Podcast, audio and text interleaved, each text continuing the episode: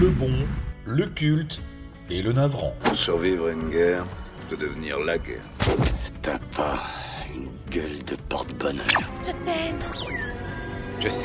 On est venu, on l'a vu, il a eu dans le cul Il nous faudrait un plus gros bateau, non? Un tout petit, tout petit cuisinier. Appelez-moi Plisken. Nom de Dieu Viens me voir à Los Angeles, on passera Noël en famille, on fera la fête. Tu vois, le monde se divise en deux catégories. Ceux qui ont un pistolet chargé et ceux qui creusent. Toi, tu creuses.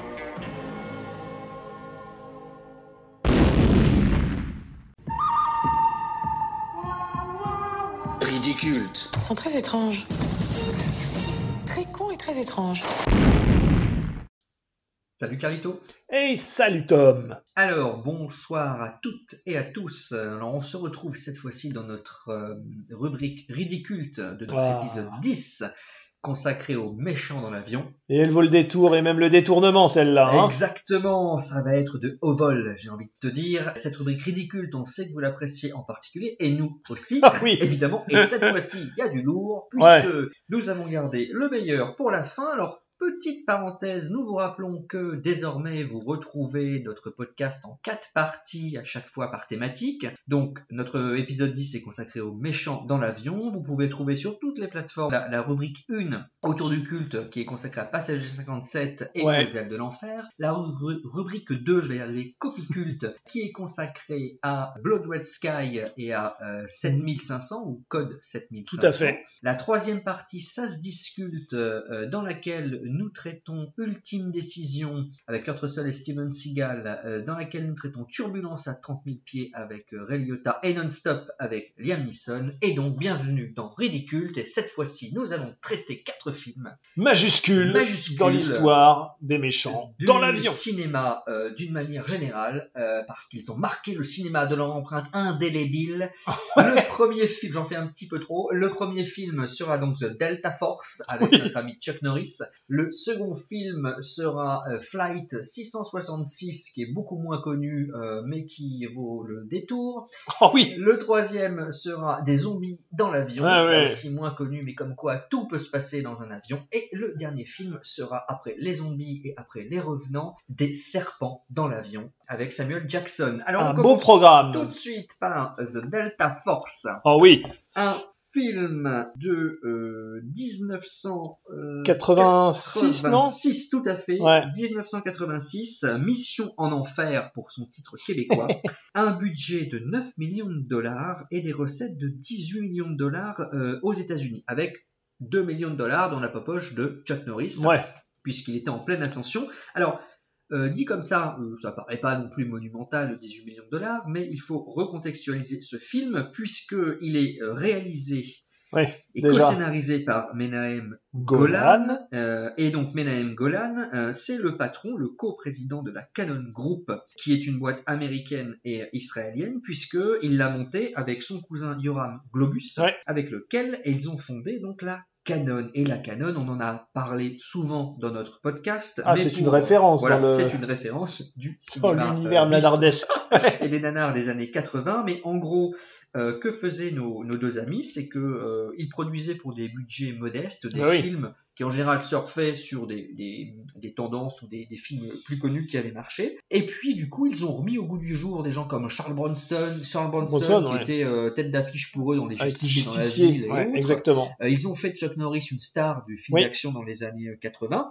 Bon, il y a eu un peu de, de Van Damme aussi. Il y a hein, eu un peu de. Van Damme effectivement aussi. Ouais. Puis avec Chuck, bah, ils ont fait euh, ils ont fait le Temple d'or dont on a déjà Ouais. parlé, Over the Top avec Sylvester Stallone. Exact, Euh, exact. C'est quand même eux qui produisent Cobra avec Sylvester Stallone Oui, aussi, pour vous donner le, mais oui. le niveau. Et puis avec Chuck, il y aura aussi Portée disparue, Invasion USA. Donc beaucoup de films produits dans les années 80. Ils ont beaucoup rempli Ouais. les, fi- les, les salles de cinéma. On peut quand même dire beaucoup de films à la gloire des États-Unis. Hein, Tout à fait. euh, parce qu'on surfait quand même sur ce qu'ils vendaient. Hein, ce qui faisait vendre des places de cinéma. Et donc, euh, dans ces années-là, euh, quand même, euh, c'est là où on a effectivement salement pris sa revanche de la guerre du Vietnam dans les salles de cinéma. Et tous les films qui glorifiaient un peu voilà, l'américanisme étaient bien vus. Et donc, du coup, ils en ont fait pléthore. hein. Voilà, et on nous donnait une vision très conquérante et victorieuse des États-Unis Ouais. à travers ces films. C'est un peu l'image qu'on avait des States dans, quand on était gamin dans les années 80, alors même que la réalité était un peu différente. La, la Mais. C'est l'image qu'ils voulaient renvoyer d'eux-mêmes et ils étaient contents de la trouver sur la toile. Et voilà, c'est ce qu'on appellerait aujourd'hui du soft power, Oui. euh, et qu'on appelait un peu encore avant de la propagande, euh, finalement, pratiquement. Euh, et donc, donc la Canon, mine de rien, bon, ils ont produit pas mal de, de nanars, mais comme je dis, ils remplissaient beaucoup les salles, hein, ça cartonnait. Oui. Ce qui leur a permis quand même de tourner quelques, quelques films d'auteur grâce à ça, néanmoins, on peut quand même le, le reconnaître. Néanmoins, la catastrophe surviendra avec Superman 4, puisqu'ils rachètent la licence euh, Superman dans les années 80. Et euh, Superman 4, bah, euh, c'est un tel, euh, c'est un tel fiasco qu'il a non seulement enterré Ah, déjà, la Canon, Déjà, quand t'as vu le 3, tu sais que c'est dangereux. c'est- mal, c'est mal barré, mais là, il touche le fond, il enterre la canon, il enterre aussi le film de super-héros euh, voilà, pendant quelques années. Euh, avec, euh, donc, ils enterrent tout ça avec Superman 4. Alors, qui retrouve-t-on au casting de The Delta Force? Oh bah, Alors, bon, Chuck. Évidemment, Chuck Norris, incontournable, artiste majuscule et complet. Oh, tout à fait. Tant dans l'acting que dans le kung fu fighting. Surtout dans, dans l'acting, hein, il est vraiment complet. Alors, il incarne le major Scott McCoy, euh, Ouais. qui est le commandant en second de l'unité euh, Delta Force. Ah ouais. Euh, et donc, on peut dire quand même, euh, mine de rien, à propos de, donc, de son vrai nom, Carlos Ray Norris, faut quand même le, le souligner, hein, Chuck Norris. Il a été champion du monde des poids moyens karaté plusieurs, plusieurs fois consécutives, ceinture noire de taekwondo et de tang sudo. Ouais. Huitième dame Un de, dérivé coréen. de taekwondo en 97. Donc, euh, bon, au niveau arts martiaux, il sait quand même de, de quoi il parle. euh, même s'il a Oui, indéniablement. fantasme aussi autour des titres qu'il a pu, euh, qu'il a pu remporter. Et donc, euh, en gros, sa carrière d'école, parce qu'on le voit déjà avec euh, Bruce Lee dans La Fureur du Dragon. Que, oui. C'est le fameux scène. duel dans le Colisée que Tout le monde, euh, qui, qui- que, que tous ceux qui, qui aiment quand même un tant soit peu les arts martiaux et qui, euh, qui, qui ont un, bon, un certain âge quand même, Oui. connaissent forcément. Exactement, avec ces fameux petits plans des os qui se brisent, en, tu sais, Ouais. en cartoon, euh, voilà, et qu'on voit se briser à l'intérieur Et les chats, les chats qui, se, qui, qui, qui déclenchent le combat. Après ça, bah, disons qu'il enchaîne quand même les films d'action dans les années 80. Ouais. Alors avec la Canon, on le disait, Importé disparu, Invasion USA, Delta Force, donc il y aura Delta Force Bah, 2. c'est Chuck Norris, c'est la revanche de l'Amérique. hein. Exactement. Il incarne les valeurs de l'Amérique bien portante et bien pensante. Ouais. Euh, Il y a dent pour dent, œil pour œil aussi. J'adore. Ça, c'est les traductions françaises. Horreur dans la ville. Alors celui-là, je l'aime bien. Euh, je sais plus une petite. Je le connais pas. En fait, c'est une, sorte de, c'est un peu de Chuck qui s'aventure dans le slasher movie. Dans ce film, il est, il est shérif et puis il y a une espèce de, de dégénéré mental, genre Jason Voorhees, tu vois, Ah, Michael ouais, Mayer, ouais. qui, qui sème la panique. Et je me souviens, il, euh, le gars, le Chuck Norris, le, le coffre au début du film dans une scène où il limite, il laisse sa vie, tu vois, donc il est quand même traumatisé. C'est un des rares Ouais. Chuck est traumatisé, mais le mec s'évade. Et euh, il va falloir qu'il affronte de nouveau euh, ce- ce- cette espèce de psychopathe. Il, il est pas trop mal celui-ci, enfin en tout cas j'en ai un bon souvenir. Et puis évidemment dans les années 90, il va jouer la fameuse série Walker Texas Ranger, Ah où là on est dans tout, bah, tout ce qui peut incarner du, du- du pur euh, héros américain, puritain, Ouais. euh, avec le Stetson Ouais, sur la tête. Ça se passe au Texas, donc comme son nom. Il, est, il, il lève déjà un peu moins haut la jambe. Un peu moins. Et puis figure-toi que, sachez-le quand même, il a refusé euh, d'incarner euh, John Kreese dans Karate Kid parce qu'il ne voulait pas donner une mauvaise image du karaté. Ouais, ouais, Cette ouais. noblesse d'esprit quand même de Chuck Norris. Tant mieux pour Martin Cove qui a pu incarner le, le rôle de Kreese et, et, et qui a et qu'on voit toujours dans la, dans la série du même nom. Alors on retrouve qui au Lee Marvin, Eh hein, oui. donc euh, voilà, euh, euh, qui doit qui doit approcher les 80 ans, euh, mais qui est toujours en active Voilà. visiblement. Il hein, il- le, le colonel Nick Alexander. Exactement. Voilà. Alors ça, c'est une spécificité de la canon. hein. C'était quand même de reprendre aussi quand même Les des vieilles d'affiches ou des vieilles Bah gloires. ouais. Ça faisait bien sur l'affiche, ça faisait un petit peu riche, et puis les gars, ça les faisait cachetonner un petit peu. Donc, Bah oui, Marvin. Lee Marvin, c'est les douze salopards, c'est l'homme qui tue à Liberty Valance, c'est l'équipée sauvage, ouragan sur le Kane, enfin que des grands films des années 50, 60, 70, et effectivement qui a eu un passage à vide un peu dans les années 80 euh, et, et qui se retrouve à cachetonner pour la Canon. Dans ce genre de film. Voilà, Oscar mais- des meilleurs acteurs quand même Ouais. hein, aussi euh, dans le. Ce dans sera, Western. ce sera son dernier film. Ouais, exactement. Euh, ce sera son, il va, il va décéder l'année d'après euh, d'une crise, cardiaque et, et, Et c'est vrai que tu te dis quand tu le vois, euh, franchement, je, je- je- il est pas très crédible, quoi. Hein, faut Non. pas déconner. Le mec qui part euh, euh, au Liban faire des opérations SAS, euh, machin, alors que euh, il a 80 balais Oui. bien tapés, euh, c'est pas super super réaliste. Puis quoi. ça, ça se voit un petit peu que c'est un Bah vétéran ouais. quand même. Bon, Euh, on retrouve euh, Robert Vang aussi. Alors on Ouais. le voit pas beaucoup, mais il joue le, le géné- un général. l'aime bien. voilà, mais on aime bien Robert Vang et lui aussi. Hein, C'était plutôt une pointure. Les sept mercenaires, Bully, Oui. Tour infernal, puis la série des agents très spéciaux. Souvenez-vous, puisqu'il jouait Napoléon Solo. Euh, il a joué dans les Dix Commandements Mm. d'ailleurs aussi. Euh, alors plus plus drôle euh, à l'écran en tous les cas, c'est qu'on on retrouve Robert Forster. Ouais. Et alors pourquoi euh, on dit que c'est drôle? Parce que euh, Bah, déjà son personnage est voilà. drôle. parce que Robert Forster incarne le chef des terroristes dans ce film de la New World Revolutionary, Revolutionary Organization. Donc en gros, Robert Forster, qui n'a rien du tout euh, Non. de l'arabe, incarne un arabe, teint basané et grosse moustache. Donc Ouais. euh, on- c'est comme on y croit. C'est, en fait. oui, non, non, non, non, c'est, il y a zéro crédibilité. euh, c'est, de toute façon, d'une manière générale, les terroristes sont quand même à mourir de rire dans Ah ce oui, film. hein. oui, dire.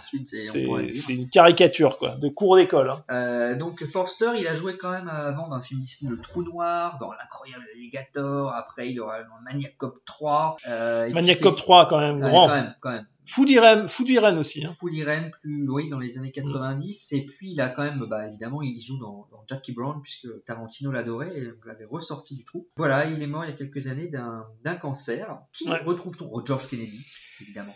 George Kennedy, qui lui aussi a joué dans les 12 salopards. Ouais. Luc la main froide, 748 en péril, Airport 80. Alors lui, il a tous fait. Ah oui, hein, d'avion, d'avion catastrophe, c'est lui. Hein. Exactement. Ouais. Tremblement de terre aussi, Airport 77, Airport 80. Euh, après, il a fait toute la série des Y a-t-il Alors la le, ouais, c'est reine, le président Hollywood, il a tout sauvé lui avec Y a-t-il un flic. Hein. Il a quand même été Oscar du meilleur acteur dans un second rôle pour Luc la main froide, dont, dont- dont tu- dont tu parlais.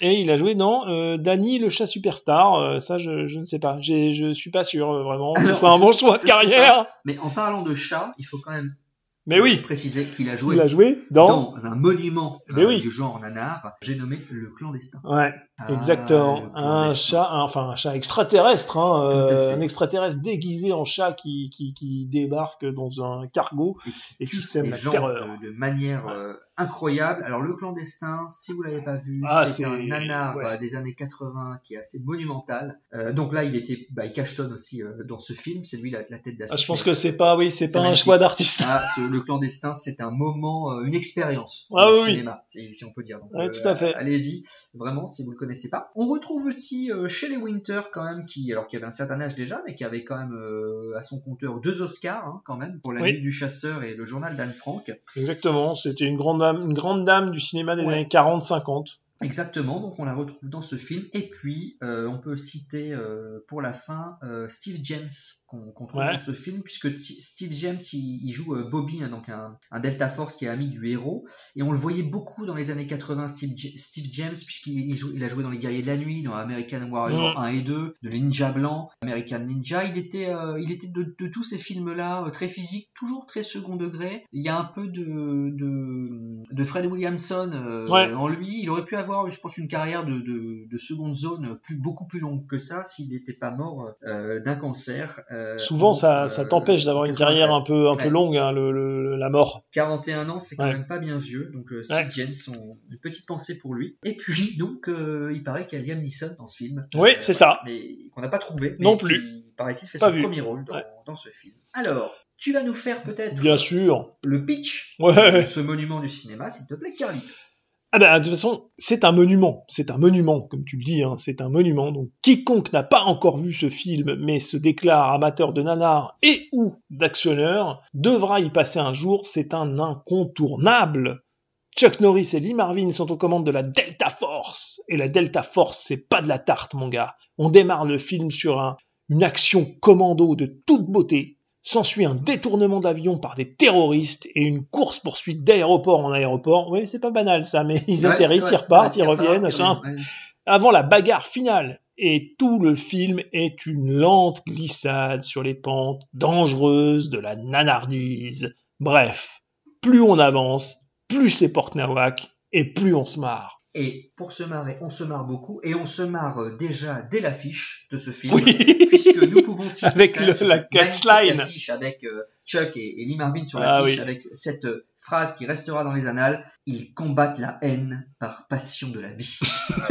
C'est et ça. quand même, c'est magnifique. Ouais. Et on dit que ce sont des hommes bons, des missionnaires presque. C'est ça, c'est pas Euh, Sœur Teresa quand même, hein, non, les c'est mecs. pas Sœur Teresa. Alors justement, petit contexte, mais parlons de la Delta Force deux secondes pour dire eh, eh, qu'est-ce que c'est cette Delta Force? Alors cette Delta Force, C'est une vraie. les amis, c'est une vraie Ouais, force spéciale qui existe puisque c'est la First Special Forces Operational Detachment, Delta, donc euh, l'emblème c'est le Airborne. C'est une unité des forces spéciales américaines de l'US Army.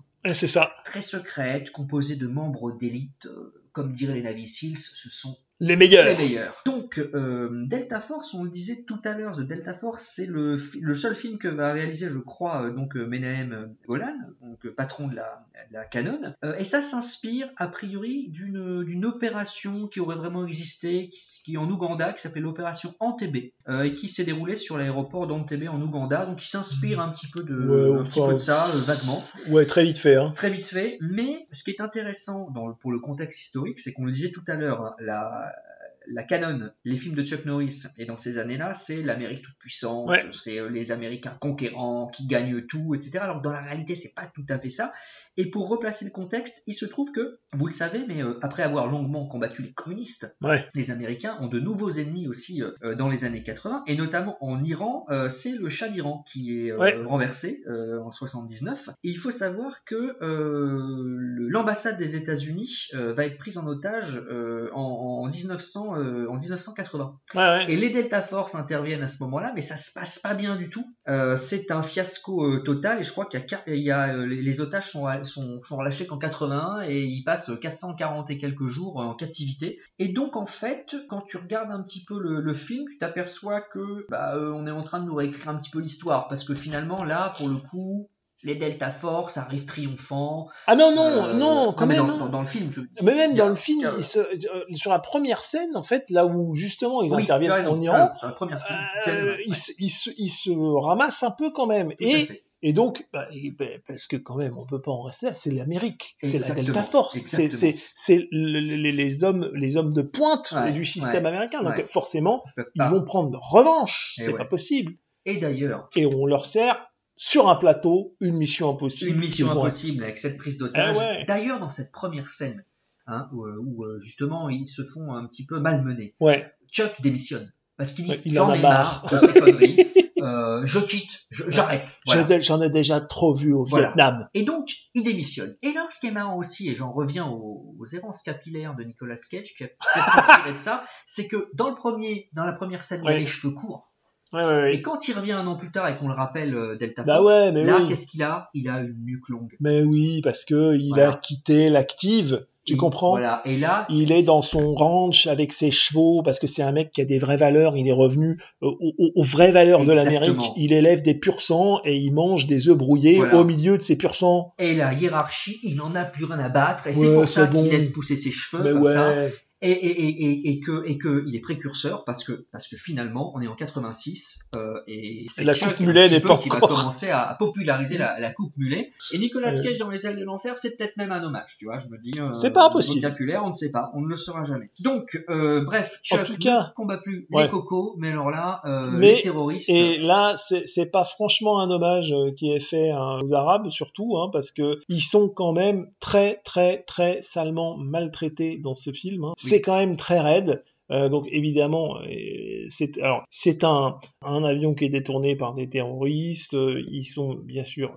comme tous les terroristes, ils sont forcément arabes, donc ils sont forcément méchants, Voilà. donc ils sont euh, et, euh, et, et donc tu as quand même euh, une approche qui est très manichéenne et à la limite voilà, du racisme pur et dur. Et, et ça, c'est c'est quand même un peu compliqué. Et puis alors quand on sait quand on sait le contexte euh, actuel dans lequel dans lequel on se trouve, on Oui. se dit que ça, ça a pas toujours été traité avec beaucoup de finesse ce genre de choses et c'est quand même un peu dommage. Oui, oui, non, mais euh, euh, co- complètement. euh, et et, et c'est vrai que c'est vrai. que- Alors non seulement les, les, les terroristes arabes sont sont, sont, Ouais.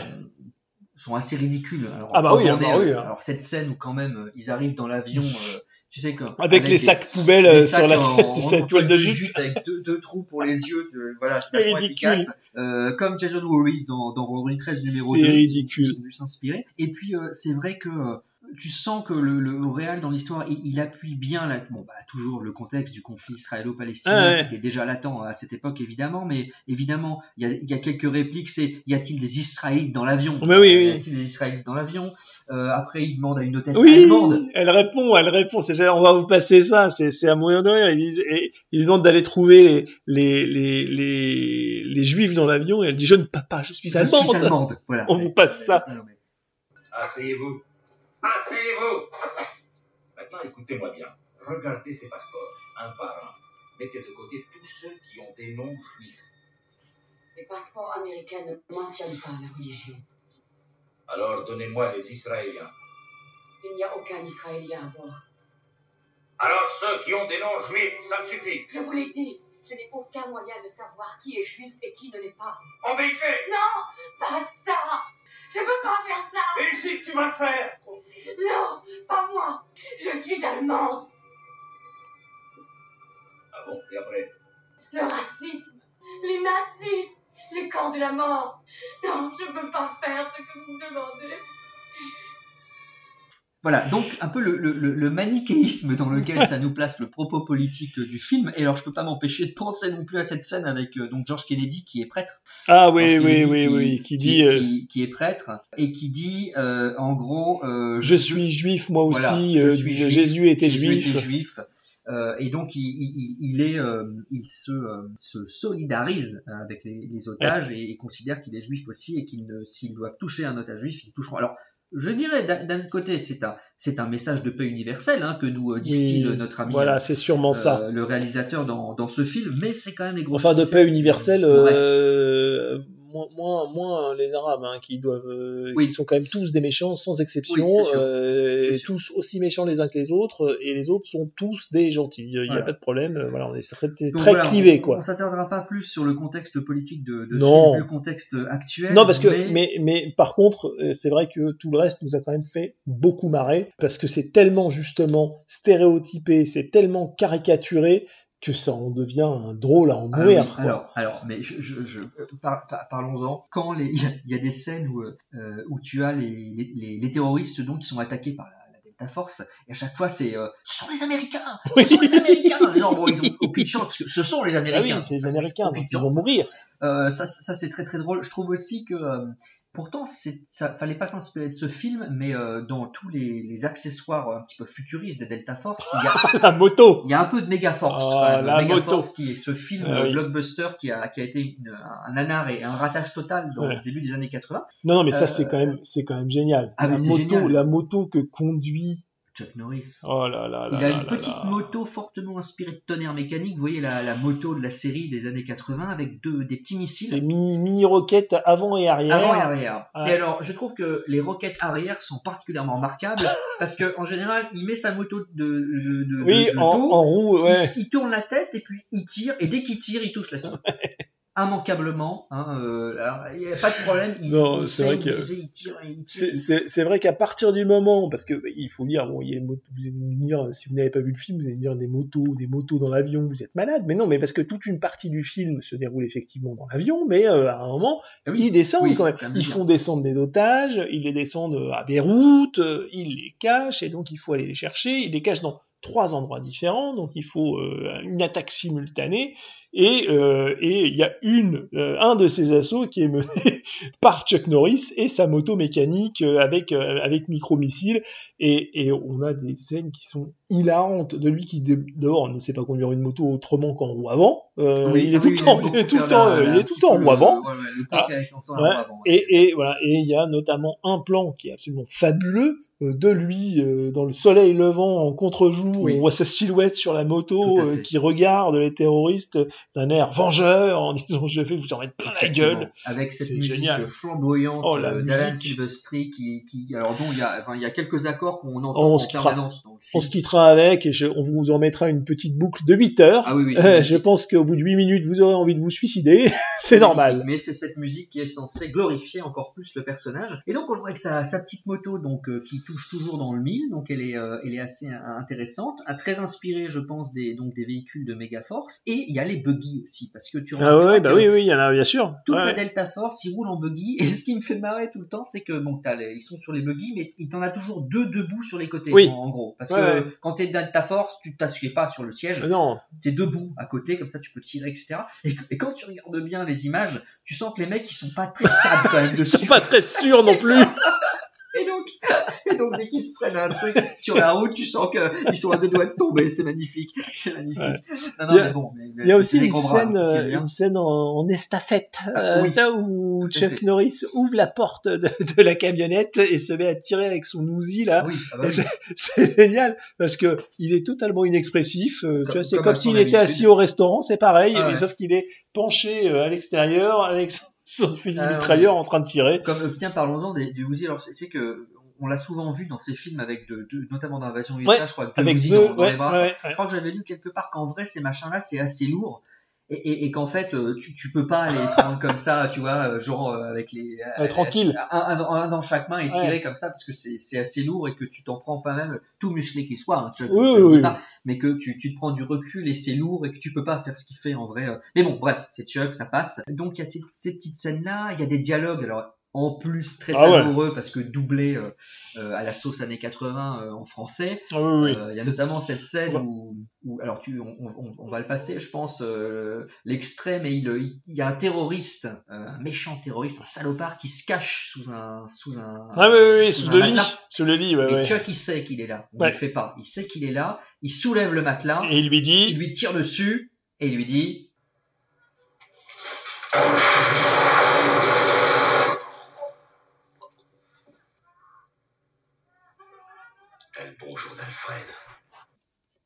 t'as le bonjour d'Alfred. d'Alfred. T'as le bonjour d'Alfred. Je te dis, mais où est-ce qu'ils sont allés sortir, chercher ça C'est vrai que c'est en- en étonnant. plus, dans la version originale, il lui dit pas ça du tout. hein. Il lui dit pas ça Ah, du je sais tout. pas, ouais, j'ai parce pas que, vu si, en parce VO. que j'ai voulu me renseigner un petit peu et, euh, et donc tu, là, tu trouves des extraits de la, de la VO euh, Ouais, ouais. sur YouTube notamment. Et en fait, il, il lui dit un truc genre, euh, pas motherfucker, mais un truc, euh, bon, tu- Oui, gros, oui, fuck you, je sais plus quoi. Tiens, plutôt une insulte comme ça. Et nous, les mecs, t'as le bonjour d'Alfred. Ah oui, Ah parfois. Après hein. tout, pourquoi pas Quand on laisse les doubleurs au pouvoir. euh, voilà. mais bon, bah, c'est du coup ça rend savoureux aussi le, le film. Carrément. Euh, Il y, a, il y a plein d'autres répliques. Il y a une à un moment donné, euh, ouais, ils sont en briefing, je crois. Il lui dit, euh, il demande à, il y a, il y a un des types qui dit à Chuck, il y a deux terroristes à bord de l'avion. Et Chuck lui dit, comment tu le sais? Et l'autre il répond, bah j'ai téléphoné à Sherlock Holmes. Magnifique, magnifique. Je veux dire, c'est voilà, c'est- c'est truffé de répliques comme ça. Ouais. euh, voilà, c'est. euh, Non, non, mais d'une manière, aussi. d'une manière générale, c'est vrai que ça vaut le coup quand même de regarder ce truc-là parce que ça dérive. Mais au fur et à mesure, en fait, ça démarre comme une espèce de truc très glorifiant, très très chiant en fait. hein, quand même, on peut le dire. hein, première parce que c'est ouais, un peu, ouais. hein, Et, et mais après, tu dérives vers un truc, mon Dieu, mais c'est tellement énorme et, et tu les enchaînes tellement les scènes d'action où euh, euh, les Delta Force sont présentés comme des espèces de dieux vivants qu'au bout d'un moment, il y a eu un phénomène de rejet Ah oui, oui. Puis tu remarqueras que dès, dès qu'il tire une balle, il, Il tue. touche, il, Ouais. il tue. Ah, c'est obligé. Non, non, ça, Il- c'est- il lance un ouais, truc, toujours ils sont dans le mille, ils tirent. Enfin, ils sont, euh, Ouais. Ils sont, euh, comment dire, euh, Et puis à la fin, à la- invincibles. Ouais, à la fin d'ailleurs, hein, quand ils mènent ce triple assaut, c'est les plages du débarquement. hein. Ah oui, oui, c'est une armée. C'est une armée qui débarque, hein. il n'y a pas de problème. Et ils passent dans les rues, ils circulent dans les rues de Beyrouth, il n'y a pas de problème. Non, aucun problème. C'est c'est Aucun 350 problème. Ah, c'est les Américains, euh, c'est les ouais, Américains. c'est donc bon, faut- ils font ce qu'ils veulent, quoi. Et Ouais, puis, euh, c'est ça. euh, il arrête quand même lui tout seul tout un convoi. Tu sais, à un moment donné, ils, sont, euh, ils avec des, des, des, Et pourquoi pas des blindés, puis ils s'arrêtent. C'est Chuck. Pourquoi? Parce qu'il y a Chuck en face Ouais. avec sa moto. Ah ouais. avec son regard de Ah, Chuck qui, qui en dit long, qui dit dans son regard tu as, tu as tu toute sais la- que- l'Amérique, Ah la vengeance de l'Amérique, la puissance de l'Amérique dans son regard. Ça. Euh, et tu sais que ça va très très mal se passer pour les terroristes, et c'est le cas, ça se passe très mal pour les terroristes. Oui. Ça se passera encore plus mal pour le chef des terroristes, hein, Robert Forster, Ouais. parce que Chuck finit par euh, le, le débusquer carrément euh, dans une maison euh, qui défonce la façade de la maison avec sa moto. C'est vrai qu'il rentre pas par les portes, Chuck. Non, jamais. Non, Non, non. bah non, ce serait trop simple. Il lui met la misère. Il lui met la misère. Ah ouais, Total. ouais, plusieurs fois. Hein. Total. Ouais. D'ailleurs, il, c'est- il c'est lui a fini marrant. à coup de missile, je crois. hein. Euh, oui, bah il lui tire, oui, puisqu'il lui tire dessus avec son missile arrière. Bah voilà, voilà, voilà. C'est ça qui est marrant aussi, c'est que tu remarqueras que la plupart du temps, euh, dans les scènes de, de combat de Chuck, il n'y a jamais d'antagonisme en fait. Euh, c'est que Chuck se bat tout seul, c'est-à-dire qu'il défonce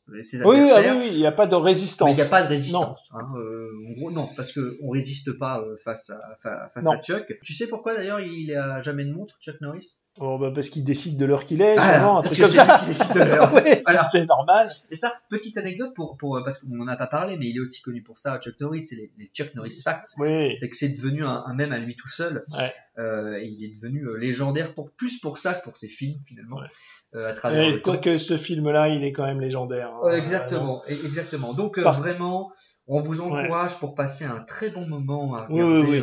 de Delta Force. Il y aura une suite d'ailleurs, Delta Force 2. Oui.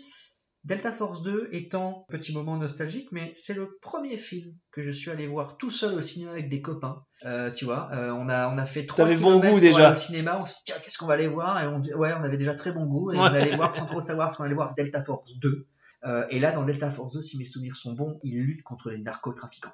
Ah bah il a rétabli l'équilibre dans pas mal de régions de la planète. hein. Exactement. Et euh, je crois qu'il est peut-être même pire que le premier, on mes souvenirs. Ah oui, oui, je crois que oui, hein. sûrement un jour. Ouais. Euh, voilà, donc n'hésitez pas à passer un très bon moment en, allait- en- en regardant euh, Delta Force. Ouais. De Delta Force. Et alors nous, on a passé un moins bon moment, euh, quand fait, même, hein, il faut le dire, euh, voilà, sur les deux films qui suivent, euh, dont on va parler, et qui sont Des zombies dans l'avion et Flight 666. Tout à fait. Alors, pourquoi on vous parle de ces films-là? Euh, Parce que finalement, après des Bah, terroristes dans l'avion, Voilà. après, euh, après des vampires dans l'avion, euh, pourquoi pas des zombies ou encore des, des fantômes. revenants dans l'avion et des Bah fantômes oui, bah oui, bah tout, oui. On n'est plus à ça près. Exactement. Alors, des zombies dans l'avion. Ah ouais. De son titre original Plane of the Dead, qui est un film de 2007, euh, connu aussi sous le nom de Flight of the Living Dead. Oui, oui, et d'ailleurs, euh, euh,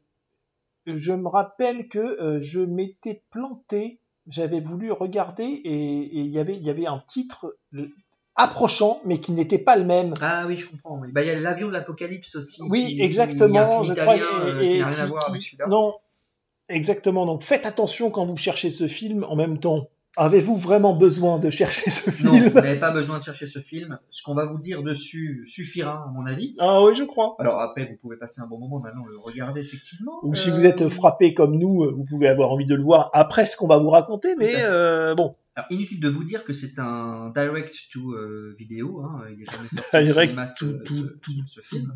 Poubelle, ouais. Euh, direct to, to- to poubelle, effectivement. Alors, il est réalisé par Scott Thomas. Alors, Scott Thomas, pourquoi on en parle? Parce qu'il est créateur de Pacific Entertainment Group, à qui l'on doit, attention, tenez-vous bien, Night of the Coconut, le Mexicain Skin Nightman en 97, qui était une, une série de super-héros euh, avant l'heure avec David Hasselhoff. Oh merde, ah ouais, ça j'ai pas Euh, il y a vu, eu donc faut que je vois ça. Ah ouais, je comprends. Mais euh, je pense que ça devait, ça devait peser son, son, son, Son- ouais, pesant de son, ça doit avoir son pesant de cacahuètes, ouais. Euh, alors, qui on trouve dans ce film euh, donc de Scott Thomas? Oh, ça va aller assez au vite dans le casting, casting. ouais.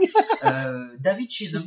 Ouais. Euh, c'est peut-être le plus non c'est pas le plus connu de tous mais on l'a vu dans Desperate Housewives dans Supergirl dans des séries quoi Ouais. c'est lui qui joue le flic un peu sympa de- du truc Christine Kerr qui n'a pas fait grand chose Non. parce qu'on a rien trouvé sur elle et Richard Tyson. Alors Richard Tyson, si vous le voyez dans le film avec ses cheveux longs, euh, lui aussi, euh, bah, sa tête n'est pas forcément inconnue puisqu'on a pu le voir dans Un flic à la maternelle, dans Battlefield Earth, bon ça ça restait pas dans les annales, mais mais Enfin, c'est quand même un grand rôle pour Travolta. si vous avez vu Marie à tout prix, et je suis certain que vous avez vu Marie à tout prix, évidemment. Il y a une scène dans laquelle, euh, après avoir été appréhendé sur une aire d'autoroute, euh, Ben Stiller est conduit dans un commissariat et il est interrogé par un flic un petit peu violent qui met la tronche contre la table. Et en fait, c'est Richard Tyson. C'est Voilà. lui. Donc, et, euh, moi, je me souviens de lui pour ça. Ouais. Euh, voilà, et puis on trouve aussi Eric Avary, il a une tronche un peu connue parce qu'il a joué dans la movie dans Stargate, euh, Color of Night, Independence Day, c'est un second couteau qu'on a déjà vu en fait. Qui c'est même un troisième couteau, hein, mais bon. Ouais, un troisième, effectivement. Alors, je te propose de nous faire euh, le pitch de ce film Carlito. Alors, alors, eh ben, Vlatipak, des scientifiques américains prennent Paris pour une poubelle, dis donc. Hein? Alors, sous prétexte que sa collègue est infectée, sur le point de devenir une zombie, on la cryogénise, on la fout dans la soute d'un avion, on fait jouer la valise diplomatique et on envoie tout ce petit monde à Paris. Hein, euh, soi-disant parce que il y a là-bas quelqu'un qui fait guérir ce genre de mal. Euh, ça se saurait. Hein. Eh bien non, monsieur, ça ne se passera pas comme ça, évidemment. Car de magouille en carabistouille, un abruti va finir par tirer sur le sarcophage, la, la dame va se réveiller, le carnage commence, et dans un avion, on peut pas courir très loin pour échapper aux zombies. C'est d'ailleurs euh, tout le problème de ce film qui manque cruellement de rythme et d'intérêt parce que, en vrai, vous le savez comme moi, une invasion zombie dans un avion, le game, il est plié en 10 minutes. Et pourtant, ils arrivent à tenir une heure et demie euh, comme ça. Allez, c'est long, hein, c'est douloureux. Hein. Dans un avion qui, une fois de plus, euh, fait probablement en deux, deux- deux fois la taille. euh, il est presque aussi large que long. Voilà. C'est un cube. Qu'un vrai avion, parce qu'il circule beaucoup dans cet avion. Notamment, il circule dans une espèce de gaine technique, on ne sait pas trop où ils sont. Ouais, ouais, ouais. Pour échapper aux zombies euh, pendant un certain temps, bon, on ne sait pas trop où ils sont. Les soutes de l'avion aussi euh, Sont très spacieuses. Très spacieuses. Ouais, ouais, ouais, c'est vrai. Voilà, ils Mais l'allée centrale, hein, l'allée centrale doit mesurer à peu près 3-4 mètres de large. Oui, tout à hein, fait. euh, Non, tu, mais tu peux t'y allonger il y a un euh, à confort 200 dans cet avion, de la place. Pas de problème. Euh, et puis, on, peut dire que ils ont quand même, les scientifiques dont tu parlais, ont quand même réussi à faire monter dans cet avion et en soute Ouais. une sorte de grand frigo euh, Ouais, sans que ça gêne personne. hein. Voilà, avec un cadavre dedans, sans que ça gêne personne. Après tout, pourquoi. En disant non, non, mais c'est la valise diplomatique. Enfin bon, euh, c'est un vol commercial, mec. euh, Quand même, tu pourrais ramener ton, tes, tes, merdiers là, tu peux les ramener dans des, dans des, dans des vols privés, non? Oui, tout, à fait. Bon, alors effectivement, c'est un petit peu un copier-coller. Bon, alors on parlera tout à l'heure de- des serpents dans l'avion, mais bon, voilà, vous n'avez pas des serpents là dans l'avion et vous avez des zombies. Non, dans la malle, il y a, y, a, y, a, y a une zombie. Euh, voilà, la, la, la nana. Alors d'ailleurs, c'est marrant parce que quand elle se réveille, la, la zombie, la, Ouais, ouais, ouais. femme, elle est pas zombie en fait. Non, elle se réveille, elle est bien en fait. Elle est plutôt euh, bien conservée. elle est bien, euh, ouais. Toute sa tête. euh, bon, je dis, tiens, qu'est-ce qui va se passer? Et c'est ce con de garde là qui, qui est. Il tire cet enfoiré. Il tire, voilà. Il tire et après il se dit, je vais lui parler. Et il tire. voilà. Et comme elle est pas contente. Hein, Elle elle, le se, bouffe. elle se réveille vénère, et là elle est transformée en zombie. C'est ça. Et là elle saute dessus, Ouais. euh, c'est, Non, c'est un carnage. Boucherie, boucherie. Ouais. Et c'est comme ça que la contamination euh, commence. Ah oui, oui, oui, oui. Et puis, euh, et puis après, évidemment, il y a toujours un con pour descendre dans la soute, voir ce qui se passe. Oui, donc, bah, ça continue. Et puis, et puis, je vous dis, normalement, en 10 minutes, le, le truc, il est réglé. Sauf que euh, ça va s'étirer sur 90 Ouais. douloureuses minutes. Ouais, puis, puis bon, t'oublies quand même que euh, dans l'avion, Ah bah il y a tout un, toute une brochette d'abrutis qui sont les, les, les, les, les- les stéréotypes euh, Oui, habituels. tout hein, à fait, euh, voilà. les stéréotypes, mais mais il y a un flic. Et alors, il y a un flic avec Ouais. un condamné. Ouais, ouais. Euh, on ne sait pas trop aussi pour fraude fiscale, le mec il là pour fraude fiscale. Oui, oui. Et en fait, ce flic va avoir un petit début en plus de petite histoire d'amour avec une hôtesse de l'air. en C'est ça, il chauffe un peu l'hôtesse de l'air, ouais. etc. Et tout ce beau monde. Et c'est pour ça que le film dure une heure et demie. Parce qu'ils ont la présence d'esprit de monter une barricade de valises. Ouais. Et grâce à cette barricade de valises, les zombies n'arrivent pas à les atteindre. Qu'on reverra dans des serpents dans l'avion. Tout hein, à fait. sûr. Et ça, c'est très crédible, évidemment, parce que Oui, tu as oui, une oui. horde de zombies affamés en face de toi et ils sont bloqués par, Par les malvitons des, des Voilà. dames, ouais, bien sûr. Voilà. Donc, Ouais, ils arrivent à les contenir euh, grâce à ça, etc. Et à aller bricoler. Alors, ils vont chercher un flingue. euh, déjà, bon, ça crée des péripéties euh, à deux balles, parce qu'ils vont récupérer la mitraillette dans la soute. Et ils créent une bombe artisanale. Oui, MacGyver, euh, Oui, bienvenue euh, parmi nous. bah, de toute façon, c'est sûr, hein, de- de- quand tu. Les personnages qui, sont, qui composent cette fine équipe, euh, c'est- quand même des scientifiques de haut vol. hein. Il y a euh, des étudiants débiles, euh, un sportif et sa femme jalouse, Oui, euh, ouais. un prisonnier, une nonne, un mec chelou, genre à moitié perdu. Enfin, voilà, il y, a- il y a- il y a que des gens qui sont capables de, de effectivement, euh, Du monter pire. une bombe. Ils se sont de bien la faire trouvés. sauter. Oui, oui, ah bah c'est les meilleurs. Ils se sont bien trouvés dans ce film. Ouais. Et donc, euh, bon bah tous, euh, voilà, ils, ils essaient de résister euh, tant bien que mal. et puis, alors, la- l'avion va finir par s'écraser parce qu'ils font tout péter, hein, parce Ouais. avec deux trois aérosols, insecticides, je sais Ouais, pas ouais. quoi, ils créent une bombe nucléaire presque. Et, et le seul truc que j'ai trouvé, rien d'extraordinaire mais euh, marrant dans le film, c'est que l'avion s'écrase. Euh, les survivants survivent, enfin je sais plus lesquels, mais enfin bon, Ouais, sortent, on va, on va dire. Et la fin est un peu ouverte, euh, puisqu'on s'aperçoit que, Oui, les zombies ne sont pas Les zombies sont se barrent morts, aussi. et ils arrivent sur Terre. Ouais. Et ça m'a fait penser à ce film, euh, bah, je crois que c'est, alors je sais plus quel film des années 80 euh, de zombies euh, commence comme ça, où c'est un bateau qui arrive sur le port de New York, je crois. Et dans ce bateau, il y a un espèce de, de gros zombie putréfié qui sort du bateau en fait et qui Ouais. finit par euh, bah, c'est, à cause de lui que tout le monde est contaminé. Et je me dis tiens bon bah là il y a, il y a cette espèce de, de Mais- à ça peut-être que toute la planète va l'être. Mais oui, mais le, le truc, le truc, c'est qu'en général, sur ce type de fin, c'est un truc un peu dur de, euh, ah, c'est la fin du monde parce que euh, il y en a un qui est arrivé à s'échapper, euh, euh, malgré tout ce que les gens ont pu faire pour contenir le mal, il va se répandre. Alors que là, t'as plutôt l'impression que ces espèces d'abrutis euh, ont fait atterrir l'avion. euh, ils se sont même pas préoccupés de savoir s'il restait des zombies. Ils se sont barrés pour aller prendre un burger à côté Voilà. et tous les zombies débarquent. bière, on s'en Voilà. est sorti, Ouais. c'est cool. On a nul. survécu. Euh, tu penses qu'ils appelleraient les secours pour essayer Rien de dire que peut-être il y a une contamination qui. qui- Non, non, je te dis, ils ont faim, euh, ils vont, ils vont prendre un truc à bouffer au, au dîner du coin, tu vois, tranquille. Voilà. Mais Non, en tout non. cas, eux, ils arrivent à s'échapper, contrairement aux pauvres spectateurs de ce film, Ouais. euh, qui restent coincés dans cette espèce d'histoire abracadabrantesque pendant euh, une heure et demie. longtemps, ouais. Et puis, comme tu as envie quand même de savoir comment ça restes jusqu'au bout, mais, mais c'est douloureux. Non, nous on l'a fait parce que parce que on vous doit ça, on vous doit ça, auditeur. Mais vraiment, Mais ne n'y le allez faites pas. pas. Allez pas, ne faites pas comme nous, détournez-vous de ce film, euh, tout comme l'avion l'a été détourné. Voilà. Détournez-vous aussi de Flight 666. Et on enchaîne Ah. sur le troisième film. Alors, dans, dans la même veine, si je puis dire, Oh ouais, clairement. euh, mais peut-être encore une marche au-dessus. Ah oui, Flight oui. 666. Alors, Flight 666, donc petite référence au chiffre du diable. on Je ne vois pas de quoi vous parlez. Euh, c'est une production, et quand je dis ça, on a déjà tout dit, The Asylum. Ouais, oui. Voilà, et donc The Asylum, les amis, vous savez, spécialiste du mockbuster, du, du, voilà, du film qui plagie du blockbuster mais avec beaucoup moins de moyens, les Octopus versus euh, Giant Shark, les Sharknado et compagnie, Exactement. on en a souvent parlé. Et donc là, The Asylum en 2018, puisque c'est la date de sortie du film, se risque dans euh, le film euh, Le huis clos en avion. C'est un film réalisé par Rob Palatina. Je pourrais pas vous dire ce qu'il a fait d'autre, mais c'est un peu un habitué de The Asylum. On retrouve euh, comme comédien Paul Logan, qui euh, est surtout cascadeur et coordinateur de combat, mais qui là Ouais. euh, joue euh, un rôle, joue le joue rôle le rôle hein, principal. On retrouve euh, José Rosetté qui joue le, le- Ouais. le- le flic qui est à, à bord de l'avion, qui a quand même, alors je suis allé me renseigner, hein, c'est pas n'importe qui José Rosetté parce qu'il a quand même 2947 followers sur Instagram, mon gars.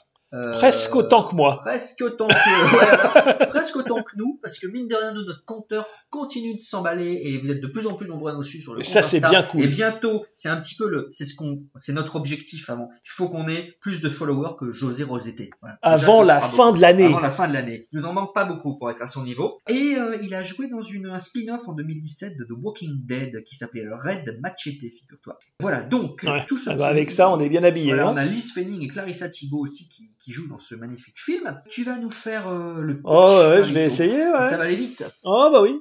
Euh, alors franchement, entre nous, est-ce que c'est pas complètement idiot de baptiser un vol 666 Je veux dire, c'est pas pour rien que les hôtels n'ont pas de chambre numéro 13. Forcément, quand on cherche la petite bête, quand on provoque le démon, quand on vient chatouiller les doigts de pied des morts, on finit par se retrouver où je pense et jusqu'au cou.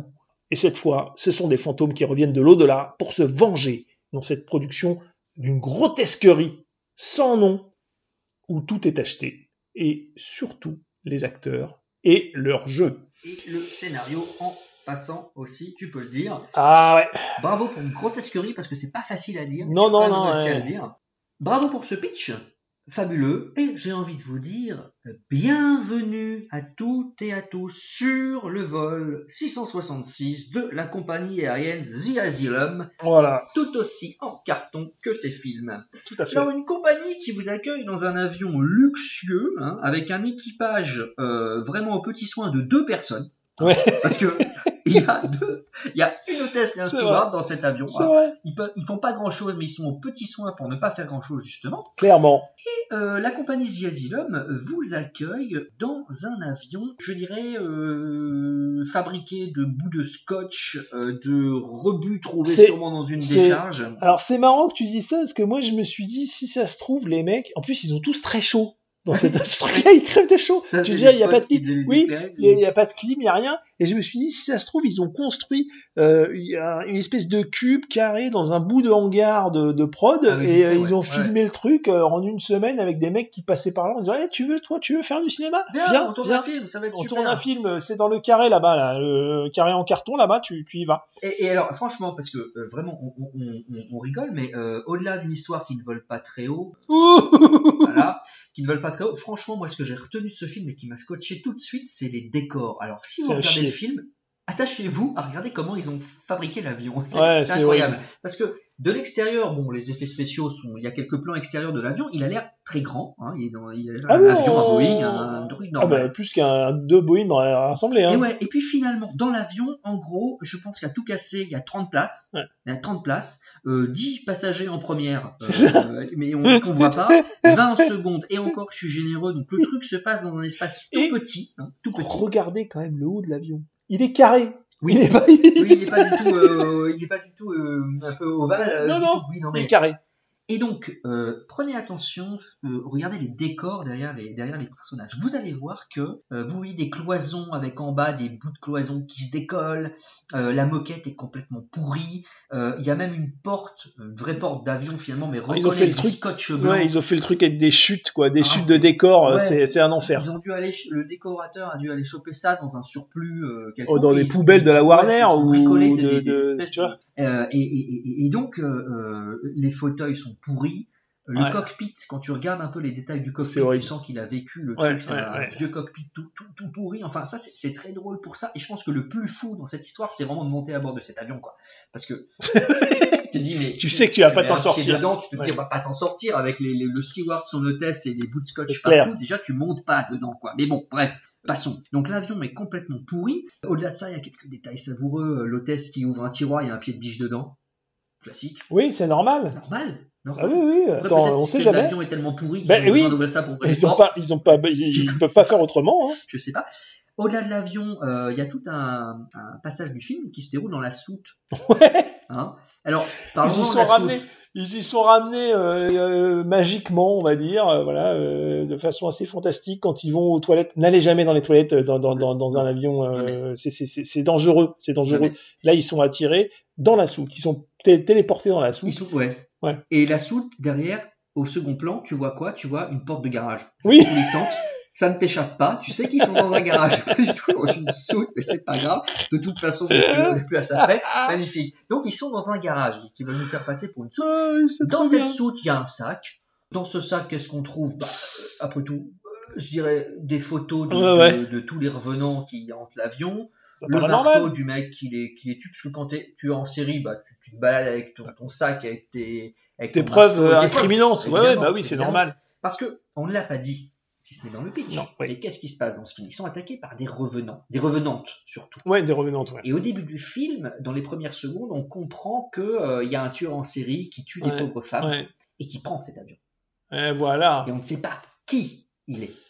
Ouais. Donc, un petit suspense quand même, parce que Ouais, tout dis, petit, hein. euh, tu, tu te dis, bon, alors, c'est à la fois le point fort du film, si je puis parler de point fort, c'est qu'il Ah, y a un non. petit côté whodunit, tu sais pas qui est le tueur, Ouais, ouais. mais comme tu comprends très vite que les revenants en question, ce sont juste les victimes du, du, du salopard, Exactement. tu sais qu'en fait, et- et ils vont pas faire beaucoup de mal aux passagers non plus. Ouais. Bref, donc ça, ça Non, oui, c'est sûr un que ça, ouais, c'est ça, c'est que ça te prend pas beaucoup à, à la gorge, ça. Hein. Non, non, on va être clair. Très vite, tu te rends compte que euh, effectivement, euh, c'est dirigé contre une seule et même personne, Voilà. et du coup, euh, bon. ça perd tout de suite de son Oui, intensité. parce que tu, tu, tu, tu finis par comprendre très vite qui est la personne Bah, en question, aussi. qui est le salopard. Voilà. Et alors, heureusement pour je dirais, maîtriser un peu cette situation buesque, sauver tout le monde, il y a non pas un marshal de l'air, mais Un un, marshal- maréchal de l'air. Oui, Je sais pas a un si- maréchal voilà. de l'air et il y a un flic. Et il y a les flic, deux. voilà. Ils, se- ils ont doublé pour être sûrs. Voilà. Et donc le maréchal de l'air, euh, puisque c'est comme ça qu'il euh, qu'il l'appelle, prend vite la situation en main avec Ouais. le flic. Bon, il est un petit peu débordé, etc. Mais bon, euh, né- néanmoins il est là et, et tu sais que tu sais que heureusement les, les héros sont, sont quand même bien identifiés. Et il y a aussi des dialogues très très savoureux Ah oui. dans, dans ce film. J'en ai noté un. J'en ai noté un, par exemple, euh, après avoir vu un fantôme en plein milieu de, Ouais. de- du, du couloir, il y a un personnage qui dit je ne comprends pas ce qu'on vient de voir, mais il y a quelque chose qui cloche. Oui, c'est ça. Ah oui, oui, en effet, tu vois quelque chose qui cloche. Euh, voilà. Euh, donc le marshal de l'air, on se demande d'ailleurs ce qu'il fout dans un vol avec euh, 30 pauvres passagers euh, comme ça. Ah non, mais les marshals de, été il y, en a, y y en partout. hein. Dans tous les films qu'on a, qu'on qu'on a chroniqués dans cette, dans cette thématique des méchants dans l'avion, il y a des marshals de l'air partout. La prochaine fois que vous prenez l'avion, regardez, ouais, regardez autour de vous, il y en a peut-être un. Ce sera un gendarme de l'air. Oui. Euh, après, qu'est-ce qu'on peut dire aussi? Ah si, alors, bon, ouais, bon quand même. Euh, les, les revenants, les maquillages des revenantes sont pas dégueux. J'ai trouvé que bon, Non, non, job, non. Ça, ça va. Et euh, il y, a, euh, y a un petit hommage au début. Moi, alors, Oui, un oui. petit hommage à la quatrième dimension. Twilight Zone, ouais, Il y, a, y a un épisode très célèbre de la quatrième dimension avec William Shatner. Et dans cet épisode, William euh, prend un avion partant d'orage et puis il, il voit un espèce de, de gnome maléfique Exactement. sur une aile. Personne ne le croit, tout ça, on croit qu'il est dingue. D'ailleurs, tu sais comment les pilotes appellent ces gnomes? Euh, ah, mais 1984, petite bourgade, un soir de. Noël, un papa qui ramène euh, d'une, Eh oui. d'un, magasin tenu par un vieux chinois, Eh une oui. petite créature bizarre qu'il faut pas nourrir après minuit. Les gremlins. Les gremlins. Et tu as raison, les Ouais. gremlins, ils appellent ça les gremlins. C'est marrant. Et donc, moi, ouais, il y a ce petit parallèle, ce petit hommage, parce Oui, qu'au oui. début du film, il y a un personnage qu'on va vite penser être le. Ouais, d'abord on pense qu'il est dingue, il est après on dingue, se voilà. dit euh, il- c'est lui. Il voit un truc sur l'aile, en fait, voilà. Donc c'est un petit peu là. D'ailleurs, c'est peut-être, c'est peut-être les scènes euh, comme ça, les, les, où on voit les revenants un peu d'extérieur, qui sont peut-être les seuls à tenir. Pas mal, pas mal. C'est vrai que c'est pas. film. Mais bon, d'une manière générale, on peut quand même se le dire. hein, nous, on a regardé ce film, ça a été une tannée et on s'est dit limite, on est à la limite de créer une cinquième rubrique hein, euh, où on pourrait ranger ce film et qui s'appellerait On s'est fait enculter. complètement, complètement. C'est vrai que là, euh, on s'est fait inculter. Parce que, euh, parce que quand même, il y a rien dedans, quoi. Non, il y a rien. Je... Ça, ça tient même pas sa promesse de nanardise. Non, mais c'est ça, c'est que c'est même pas. À part les décors qui font vraiment Voilà. marrer, euh, le peu de moyens derrière. c'est indigent, mais c'est- c'est même pas un drôle. navet qu'un nanar. c'est- Exactement. C'est turbulence à 30 dollars, quoi. Ouais, c'est On peut ça. dire comme ça. Donc bref, si vous voulez mourir Ouais. de peur en avion, prenez un autre vol, euh, Oui. mais pas euh, celui de la compagnie The Asylum.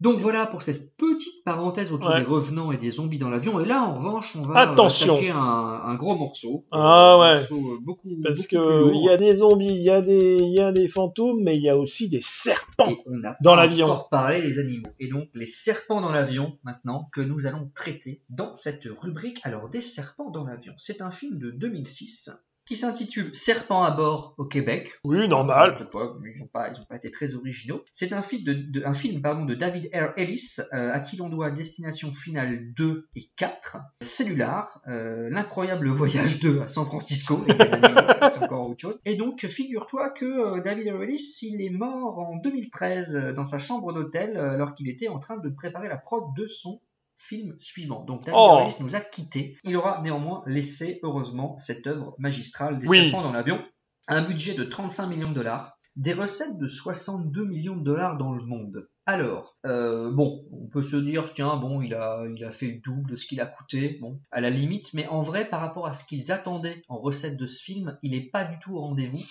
parce qu'on en parlera, Ouais. mais ce qui a fait un- un- la hype de ce film, c'est que euh, il, il a été, euh, on en a beaucoup parlé à l'époque sur Internet, beaucoup, beaucoup, beaucoup, Ouais, ouais, beaucoup. ouais, il a fait le buzz Voilà. Et donc tous les gens à l'époque où c'était pas encore très connu. Exactement, il Le aurait pu être un plus grand succès que ça, mais il a, il a quand même pas, pas, pas bien marché. Alors, on retrouve qui au casting de ce film? Massé Windu.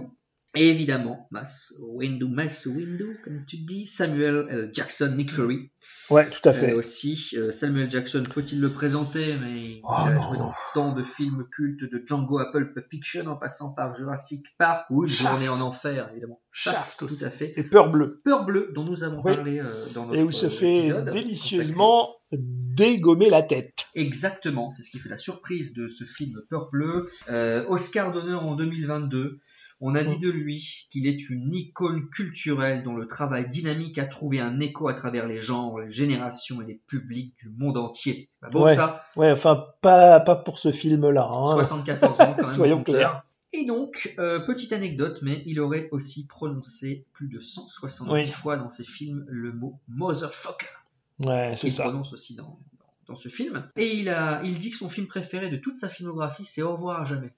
C'est pas mal. Euh, qui, qui, qui a pas du tout marché quand il Non, est sorti, mais c'est- c'est qui pas est plutôt, ouais, qui est plutôt bien. Il a vu 150 fois et il dit que c'est son film préféré. Alors, il a eu euh, un prix à Cannes, second meilleur rôle pour euh, Jungle Fever, parce que c'est vrai qu'en plus il, a, il alterne beaucoup de choses hein, dans sa filmo, des films d'action, Ouais. des gros films à gros budget, des films plus autorisants. euh, voilà, c'est vraiment un, un acteur Mm. complet. Donc, on retrouve notre ami Samuel Jackson dans ce film. On retrouve Juliana. Juliana Margulis, Ouais.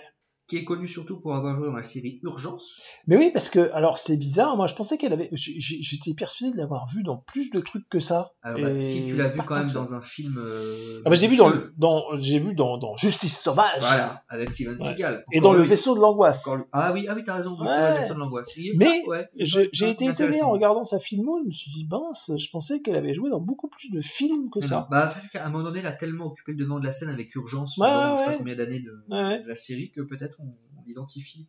Peut-être. On, on- on Ouais. la pense plus présente qu'elle ne l'a été en vrai au cinéma. On retrouve aussi Elsa Pataki. euh, Ah oui. Voilà, donc euh, Elsa Madame, Pataki. euh, alors- Madame Michael Youn. De Madame, non, 2004 à alors, 2006. Madame, Madame Michael Youn, Madame Chris Hemsworth, Oui. Hems- Surtout Hemsworth, ça en fait, ouais. Madame Adrien Brody, Madame Olivier Martinez. Ouais. Ah. Ah, on a aligné quand même un Ah certain ouais, nombre, ah, et puis, ouais. bon, connu pour Fast and Furious depuis un certain temps, Oui. dans Fast and Furious. Bon, faut aller jouer dans Is No Euh, Good aussi. Hein, mais c'est vrai que elle est- c'est quand même la femme de Chris Hemsworth, euh, Ouais. avec euh, voilà, et, et elle a eu euh, une, une relation longue durée avec Michael Youn, mais cela ne nous Regarde Regarde pas. voilà pour Elsa Pataki. Alors euh, voilà, alors qu'est-ce qu'on peut dire de euh, des serpents dans l'avion, si ce n'est que pour ma part, je pense que c'est le meilleur film avec des serpents dans un avion. Voilà. je le pitch. C'est pas faux. Comment je vais vous raconter ça? Écoutez, on est à Hawaï. hein. On, a, on a un autre jeune héros qui s'appelle Sean, qui est un surfeur motocrosseur. hein. Et lors de l'une de ses randonnées, il a la malchance de tomber presque littéralement sur un assassinat en direct. Un mafioso karatéka hyper vénère. Pourquoi karatéka, me direz-vous? Eh ben, on n'en sait rien, parce que ça ne sert à rien, mais il l'est quand même. C'est toujours bien de l'être. Voilà. Il tue un procureur, le salaud. Ouais. Et voilà donc notre ami Sean devenu témoin sous protection. Et donc il doit venir témoigner au procès à Los Angeles. Il monte donc dans l'avion, sauf que l'ami, enfin plutôt son ennemi, Kim, veut le tuer. Et alors qu'est-ce qu'il fait, à votre avis? Il envoie un tueur à gage Mais non. Non. Il l'abat en pleine rue Bien Non. sûr que non. Il kidnappe sa famille et demande Non. sa tête en échange Mais non. Il pose une bombe dans l'avion qu'il transporte Mais non. Parce qu'il y a bien plus efficace que ça, voyez-vous. Il met une caisse de serpent qui doit s'ouvrir automatiquement et badigeonne tous les colliers de fluor de tiaré des passagers de phéromones qui vont rendre fous ces reptiles. Et si vous ne pensez pas que c'est la plus efficace des solutions pour se débarrasser de quelqu'un, eh ben je vous comprends. Bref, une fois les serpents lâchés dans l'habitacle, on oublie bien vite ce côté improbable et on se régale. Bravo pour ce pitch euh, de ce film. Évidemment, quand on entend le, le pitch, on ne pouvait pas ne pas le mettre dans la rubrique ridicule parce que c'est dur de sauver un pitch. C'est obligé. Voilà, et tout tient dans le titre parce que c'est un film Ah oui. de pitch en fait. C'est qu'ils se sont dit tiens, si on faisait un film avec des serpents dans l'avion, on va appeler ça des serpents dans l'avion, et donc tout bah, part de cette, de cette idée Mais tu sais- improbable. Mais tu sais qu'ils ont failli ne pas l'appeler des serpents dans l'avion. Et, Et comment et ils voulaient l'appeler, je ne sais plus, vol transatlantique euh, 141 ou un truc comme Ah bah, ça. dommage. Hein. Et, et c'est Samuel Jackson qui quand même a été convaincu par le titre hein, et pas par le scénario. Il aurait mieux fait de lire le script quand même avant de parce que quand il a vu le titre des serpents dans l'avion, mais ça raconte quoi? Bah, Ça raconte euh, des serpents dans un avion. Ouais. il, il a dit je veux faire ce film. Ouais, ouais, Et quand, on, quand lui a dit on va changer le titre en Transatlantique 141, il a dit mais vous êtes malade ou quoi? Ce qui va faire venir voir euh, le, le- le film, c'est c'est le titre. Oui, Ne bah, changez et- pas. Et là, pour le coup, il a, il a eu, il a bien eu Il avait pas parce que tort. tout ce qui a fait le sel et ce qui a fait parler du film avant sa sortie, Bah oui. c'est bien, c'est bien le pitch. Exactement. Les serpents dans l'avion, Samuel Jackson, quand même hyper grosse tête d'affiche, mais comme tu dis, il accepte juste sur le titre parce qu'il trouve ça fun. Il tient pourquoi pas après tout. Et, euh, et, et donc du coup, euh, quand le film est sorti, ça, enfin avant qu'il sorte, euh, ça a commencé à faire une, une hype énorme sur la toile. Ouais. Les gens ont commencé à parler du film, à imaginer des tas de trucs, et ils ont monté un site internet dans lequel les gens pouvaient proposer leurs idées, en fait. et donc, ça, ça, ça, ça devait du coup faire cartonner le film parce qu'ils ont repris des idées Ah bah proposées oui. par les gens. Tu vois, c'est le ah, peut-être pas le premier, mais le film participatif un petit peu. Quoi, ouais. Pas crowdfundé, mais, mais en tout cas crowdsourcé, on va dire. Quoi. Ouais, ouais. Et, et, euh, et donc, ils ont mis des idées dans, le- dans le film, euh, plus improbables les, les unes que les autres, en se disant on va faire un, du, du, du fan service, quoi, et puis on va, on va mettre tout ça dans le film et on va, on va le sortir. C'est ce qui a fait toute la, la, la hype un peu geek autour de la, de la sortie de ce film. Mais pourtant, bah, quand il sort, euh, les gens sont vite déçus parce que il n'est pas au rendez-vous complètement de ses promesses. Finalement, autant ça faisait marrer les gens de parler, d'en parler sur Internet, Bah de oui. aller le voir et payer une place de ciné pour ça. Ouais, ouais, c'est ça. Euh, voilà. il- C'est que la promesse, en fait, elle est, elle est, elle est, elle est, elle est vite remplie, quoi. C'est-à-dire que des serpents dans l'avion, euh, tu te dis, euh, ouais, c'est génial sur le papier, mais en fait, 90 minutes là-dessus, je suis pas sûr, sûr, quoi. Ça fait long. Oui, oui, c'est clair. Et puis c'est- dingue de se dire qu'un un gros studio a, a se dit tiens, je vais, je vais produire Ouais. un gros budget quand même Oui, oui. pour, un- pour du n'importe quoi pareil, mais, mais bon, bah, ils, ils y croyaient. Mhm. Euh, après, quand tu regardes les chiffres, il a quand même fait des entrées. Hein. Il a, il a Oui, quand même oui. fonctionné, pas, pas autant que, que ce qu'ils auraient pu euh, espérer, euh, évidemment. Et il y avait eu un film, un précédent, qui un téléfilm qui s'appelait Tasting, euh, où, qui, qui, qui racontait l'histoire d'un avion avec des scorpions, tu vois, mais bon, voilà. Ah oui, oui, oui, j'ai entendu, que- oui, j'avais entendu parler de ce truc. voilà, mais c'était pas, c'était pas vraiment. Mm. enfin, Et là, hein, par contre, là-. Là, là, l'avantage aussi, enfin, en tout cas, le côté intéressant, euh, c'est que c'est des vrais serpents. Oui. C'est pas, euh, euh, des effets spéciaux, euh, des, serpents de synthèse, des non, non.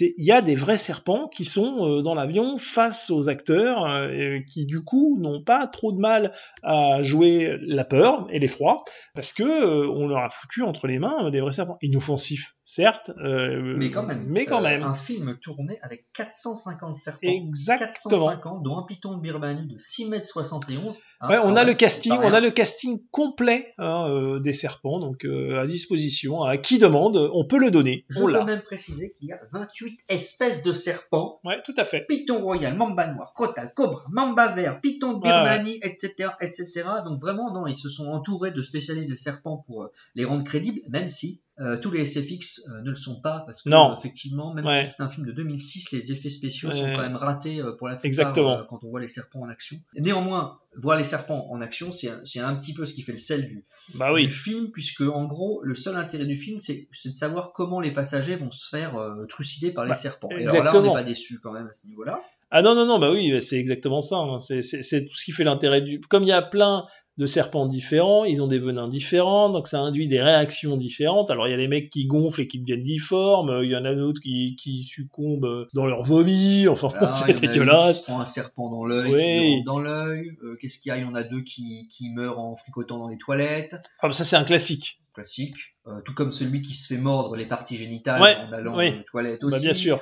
Euh, si, alors il y a quand même la scène mal faite, mais du, du type qui se fait bouffer par le par l'anaconda. Ah oui, oui, oui, Enfin, il se fait déjà, il se fait écrabouiller, puis après. euh, Ah, lui aussi, c'était un méchant, Ouais. c'était un méchant garçon. Il Ah, a balancé le, le, le, le, le chihuahua de la, Oui, de la oui. blondasse en voyant le Anaconda arriver. Il, il, il prend le chien et plouf Et l'autre, tu dis, mais c'est, là que tu- un vois salaud! que ce film ne respecte pas les codes et les normes, il est assez digressif là-dessus, c'est que bon, bah, le chihuahua c'est qu'un est- chien. est, complètement bouffé, là où dans la plupart des films américains, les animaux sont sauvés quand même. Oui, non. Euh, mais du coup, le mec il meurt. euh, Dans la, dans foulée, il est justice divine, dans- dans il se fait euh, constricter. J'ai envie de te dire que dans ce film, finalement, on serpente un peu entre les morts. hein.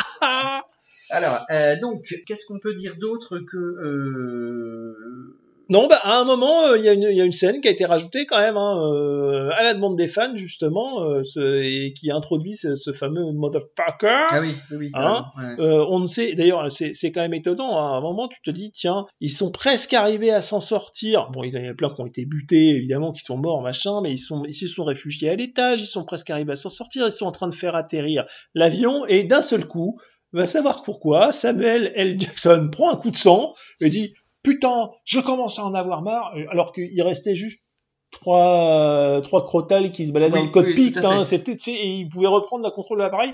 Il y en a marre, euh, font chier ces putains de serpents, Voilà. et il tire dans le hublot, ce qui a pour effet immédiat de dépressuriser l'appareil. Alors certes, il y a des serpents qui dégagent par le trou, il y a des gens aussi, hein, et, des, et, et, et, et tout, tout, tout, tout ce qu'il y a dans l'avion dégage en fait. Et donc c'est assez bizarre. Euh, mais ça c'est une scène rajoutée. Tout à fait. Bon, ça suffit. J'en ai ma claque de ces putains de serpents Voilà. qui se baladent dans ce putain d'avion. Attachez-vous bien, je vais ouvrir ces putains de hublots. Voilà. Voilà. Alors, évidemment, on va- vous la mettre, je pense. Ouais, évidemment. Euh, la, la- la petite, euh, la petite réplique. Bon, ça suffit. J'en ai ma claque de ces putains de serpents qui se baladent dans ce putain d'avion. Attachez-vous bien. Je vais ouvrir ces putains de hublots.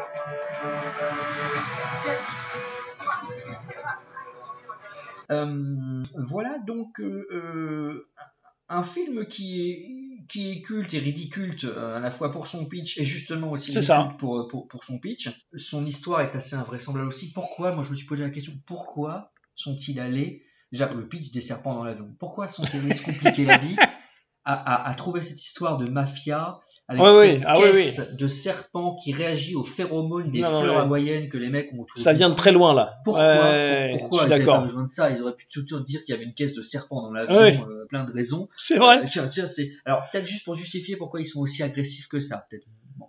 Oui, oui, coup, c'est les oui. phéromones là, des, des fleurs qui les rendent hyper agressifs. Mais bon. Bon, voilà, euh, c'est assez jubilatoire comme film, hein, quoi qu'on en dise, hein, parce que, parce que voilà, tu te dis, un budget comme ça pour produire un, truc pareil, euh, dire une- un, un scénario qui tient sur le, le- le- la, la moitié du, du- du- la moitié du- du- d'une serviette de table, quoi. C'est encore Ah ouais. le, le quart, le dixième, Non, non, bah, le, bah, le, le pitch c'est le d'une titre. hein. serviette de table. Voilà, le pitch c'est le titre. Est-ce qu'on a fait le tour Bah, je crois On bien. vous encourage évidemment, si vous ne le connaissez pas, à aller le regarder, à le voir. Et il n'est pas facilement trouvable, euh, mais vous pouvez trouver des scènes, Ouais, un vrai. de scènes euh, sur, euh, sur YouTube euh, notamment, euh, des, des- des scènes les plus spectaculaires euh, du film. Donc on vous invite à aller le voir. Euh, c'est jubilatoire, on passe quand même un très bon moment. Oui. Euh, voilà, même si c'est effectivement c'est un, c'est un bon gros nanar. Et puis il y a quand même Samuel Jackson et, et, euh, et il est une fois de plus, bah, il est bon dans ce film. Voilà. Donc, Mm. donc tout ça est très intéressant. C'est sur ce dernier film chroniqué que nous allons raccrocher euh, le micro. Et tout à fait, nous allons atterrir. Tout à euh, fait. et puis euh, faire une petite escale avant un prochain épisode euh, Ouais. de notre podcast. Merci encore une fois à toutes et à tous de nous suivre sur les réseaux sociaux, sur Instagram hein, en particulier. Merci d'être de plus en plus Voilà. nombreux à le faire. à Ça nous fait du bien. À commenter, à échanger avec nous euh, et à nous soutenir donc. On rappelle que vous pouvez euh, mettre une note sur le podcast sur Spotify et sur Apple, euh, ça nous Ouais. aidera beaucoup. Des commentaires aussi si vous, le, si vous le souhaitez. Pour finir, on vous dit que vous pouvez trouver les trois autres parties liées à ce thème des méchants dans l'avion sur les plateformes de podcast. Le premier thème autour du culte, euh, le deuxième copy culte, le troisième ça se disculte et puis on finit avec ridicule. Vous pouvez euh, retrouver donc ce thème euh, dans ces trois, quatre pardon rubriques différentes si vous voulez vous faire l'ensemble du thème. Merci à toutes. Salut Merci. Carlito. Salut. On se rejoint bientôt À pour très de nouvelles aventures et à très vite.